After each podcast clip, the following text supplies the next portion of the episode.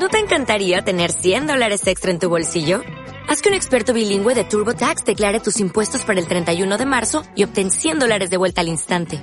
Porque no importa cuáles hayan sido tus logros del año pasado, TurboTax hace que cuenten. Obtén 100 dólares de vuelta y tus impuestos con 100% de precisión. Solo con Intuit TurboTax. Debes declarar para el 31 de marzo. Crédito solo aplicable al costo de la presentación federal con TurboTax Full Service. Oferta sujeta a cambios o cancelación en cualquier momento.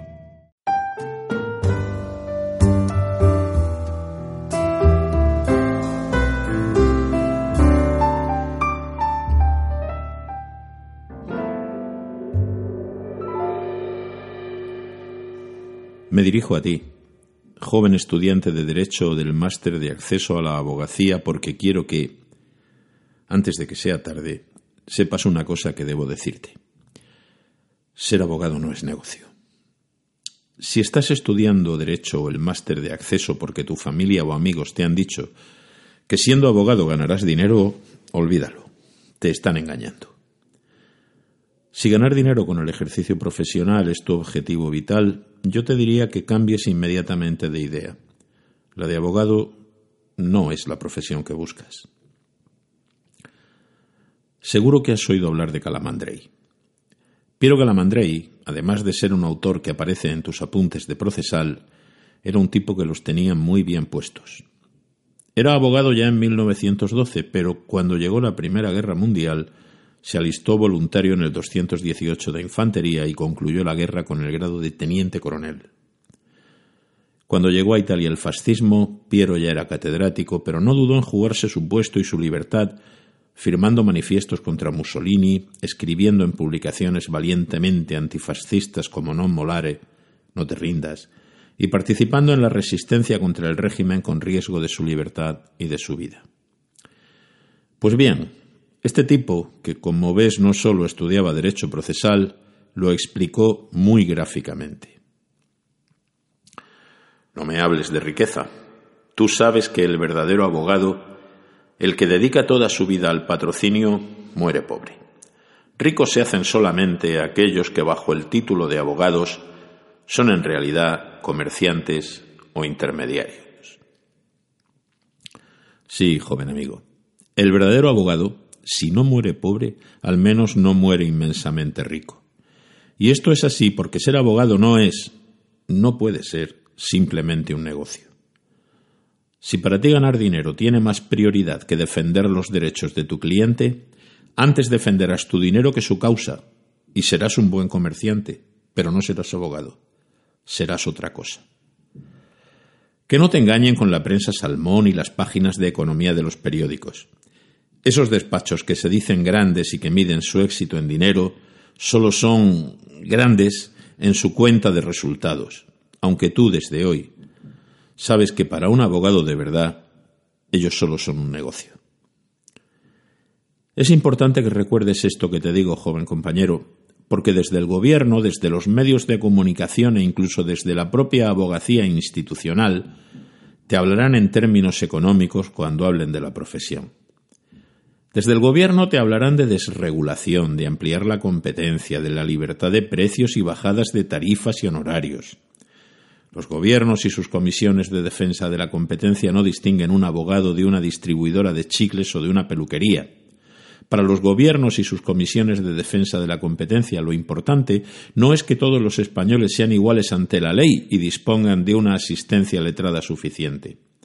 Lo importante es que los honorarios bajen. Ya luego, si se puede llevar decentemente un divorcio por 150 euros o un asesinato por 300 euros, no es cosa que parezca importarles. A la prensa económica y a los medios de comunicación solo les preocupa la facturación. Tanto ganas, tanto vales. Medir en dinero es fácil, ellos son economistas y de eso entienden. Pero ¿cómo se mide la justicia? Cuando Dionisio Moreno, un abogado humilde, propuso plantear una cuestión prejudicial al Tribunal de Justicia de la Unión Europea en el caso Aziz, y el juez del caso efectivamente la planteó, Dionisio no pudo cobrar nada a su cliente, pobre de solemnidad. Sin embargo, la sentencia del caso Aziz, la de las hipotecas, permitió que centenares de miles de españoles pudiesen reclamar a los bancos el dinero que éstos injustamente les habían depredado durante años. La cuenta de resultados de Dionisio y del juez que planteó la cuestión prejudicial no subieron un céntimo. Ahora bien, ¿tú dirías que esos dos juristas son peores que algún gran despacho que factura infinitamente más pero que se ve salpicado directamente por casos de fraude fiscal? No. Ser abogado no es negocio, es profesión, es vocación. Se es abogado, no se trabaja de abogado, porque ser abogado es simplemente una forma de vida. Tratarán de convencerte de que no escuches a la gente que piensa como yo, que asumas que lo moderno es entender la profesión como un negocio, que lo guay es decir muchas palabras en inglés del tipo junior, senior, of council, networking, y hasta tomarse un café le llamarán coffee break. No les hagas caso. Toda esa parafernalia no es moderna. El uso innecesario del inglés es un marcador de pobreza léxica. Recuerda que letrado viene de letras. Y no obedece más que a una copia a crítica de discursos ajenos son malas copias de malos originales. Y sí, gobiernos y empresas te mandarán el mensaje de que entender la abogacía al estilo de Calamandrei es algo anticuado. La abogacía institucional afianzará tal mensaje con congresos modernos donde los problemas de esa abogacía de que te hablo, el 85% de los abogados de España, serán cuidadosamente silenciados. Que no te engañen estos tampoco. En la República de los Abogados el último de ellos no es ni más ni menos que el primero. Abogado. Cada uno de los abogados y abogadas que forman esta República no solo no son inferiores en nada a quienes la dirigen, sino que, en su concreto campo de especialización, probablemente están mejor formados que quienes les gobiernan. No eres, no serás, ni más ni menos que ninguno de tus compañeros.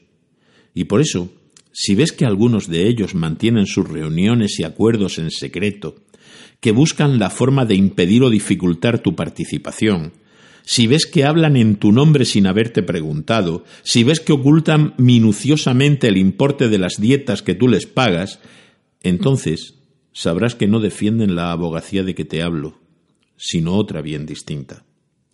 No te achiques. Tú sabes quién eres y quién puedes llegar a ser, y su oscurantismo es sólo una medida de su miedo.